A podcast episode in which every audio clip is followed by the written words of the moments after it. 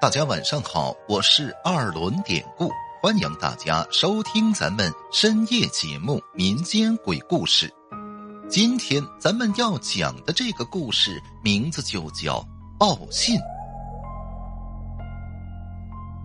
今天我给大家讲几个离奇的关于死人报信儿的事情。先说那是十几年前。当年在我二姑去世前一天的晚上，那晚我做了一个怪梦，我就梦见自己呀走到二姑家里，看见二姑她家老屋大厅上摆着一个灵堂，四周呢还有蚊帐。我上前一看，看见二姑双眼紧闭，躺在蚊帐里边，她的身下是一张席子。他的头部右边还放着一盏煤油灯。梦中看见此景，我还在梦里一下子就痛哭了起来。后来直到哭醒过来的时候，那脸上还挂着泪水。我当时感觉一切都是那么的真实。没错，那时候二姑的病情确实已经很严重了。早上起床之后，我想去奶奶房间，哎，跟她说昨晚梦里的事儿。但是因为奶奶当时身体不好，在感冒，我又不知道该不该说。正踌躇间，我来到了奶奶门口，可这会儿啊，隔着门，我就听见奶奶在里边骂：“快走开！是不是要我拿棍子打你，你才走啊？”我有些吃惊。随即推开房门，奶奶见我来了，马上声音有些颤抖，甚至带着哽咽的说：“快把床下的老鼠赶走，这可能是报信儿来的。”我不明白奶奶的意思，但果然，我看见在奶奶床前的地上有一只大老鼠，那只老鼠看上去像是在跪着，它不跑。还在不断的在那儿滋滋的乱叫，听着就像是在哭诉什么似的。这会儿奶奶仍旧让我快点赶走这老鼠，我拿起一把扫把就去打它。奇怪的是，那只老鼠左躲右闪，但就是不肯跑，还是叫个不停。最后我奶奶也起床，拿着东西过来打。就这样。我们俩人在屋子里绕了好几个圈才把老鼠赶跑了。到这会儿，我才问奶奶这是怎么回事儿而奶奶她一下子就哭了，含含糊糊的跟我说：“哎，可能是你二姑报信儿来了。”奶奶后边跟我说：“按照老家的规矩，如果有这类事情出现。”一定要把老鼠赶出去或者打死，这样的话，二姑呢就能没事儿了。我似懂非懂的点点头。奶奶让我把我爸喊来，说让他打个电话去问问二姑怎么样了。可是我爸刚拿起话筒，还没拨号了，报丧的人也就来了，说二姑两个小时之前已经去世了。说完这个事儿，下边再说一件类似的事情。那是有一回，那天呢，我在家里午睡，睡梦中我看见自己下楼了，下到了一楼的客厅。我看见我父亲和一些同宗的叔伯在商议着什么事儿。梦里呢，我还看见宗族里一位好多年没有见过的在外边工作的叔伯，他呢没靠前儿。而是一直呆呆的站在门口，也不进来，只是看着我们屋子里的人。他那眼神啊，直愣愣的，就一直这么在门口看了好久。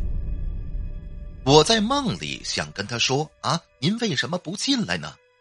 可还没开口呢，那个叔伯就对我笑了一下，然后他转身就走了。梦做到这儿呢，我一下子就醒了，当时就感觉那是很真实的梦境，也觉得古怪。不过这让我一下想起了上边说的之前梦见二姑那次的事儿了。想到这儿，我一激灵，马上起床下楼。可这会儿，我就看见父亲呢在打电话，说了没几句，他就给撂了。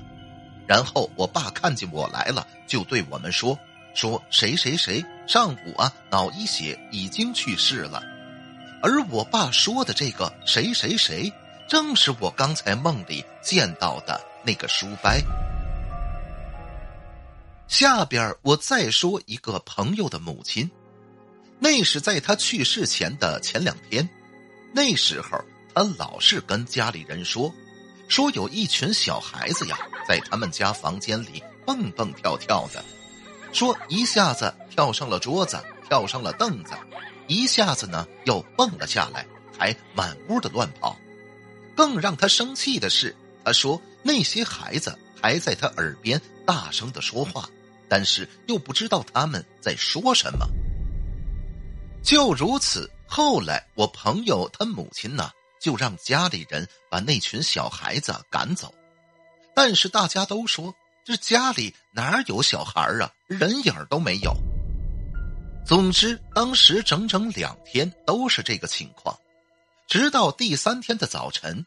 那天早晨，朋友去他母亲的房间里，母亲见儿子来了，就跟他说：“你们呢，今天快去帮我准备后事吧，我要走了。”你外婆头天晚上已经来接我了。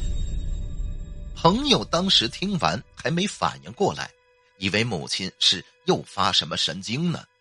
但是当天下午，朋友想去叫醒午睡的母亲，可这时候发现，他母亲竟然就这么躺在床上，毫无征兆的死了。最后，我再说一个我们隔壁村。一个小孩的事儿吧，那孩子当时十三岁，那天孩子在家跟爷爷说，自己呢要去外婆家玩儿但其实啊，他不是去外婆家，哎，就是找个借口想出去游泳。可他爷爷不知道，想着孙子呢是在外婆家长大的，常去看看也好。但当时爷爷自己忙，又没空带孩子去。老头想着，孙子都十三了，离他外婆家也不是太远，坐车二十来分钟。孙子呢又很熟悉，那辆车又是直达，索性老头就给孙子车钱，让他自己去了。那个孩子拿到钱之后，当然没有去他外婆家，而是跟小伙伴们去河里游泳。等中午的时候。有两个跟小孩一起去游泳的小伙伴来了，跟那孩子的爷爷说：“说你孙子呀在河里游泳，结果现在找不着了。”当时爷爷一听就着急了，发动全家全村的人在那河里找了整整一下午，可是啊，最后都找不到人，一直到晚上六点多钟。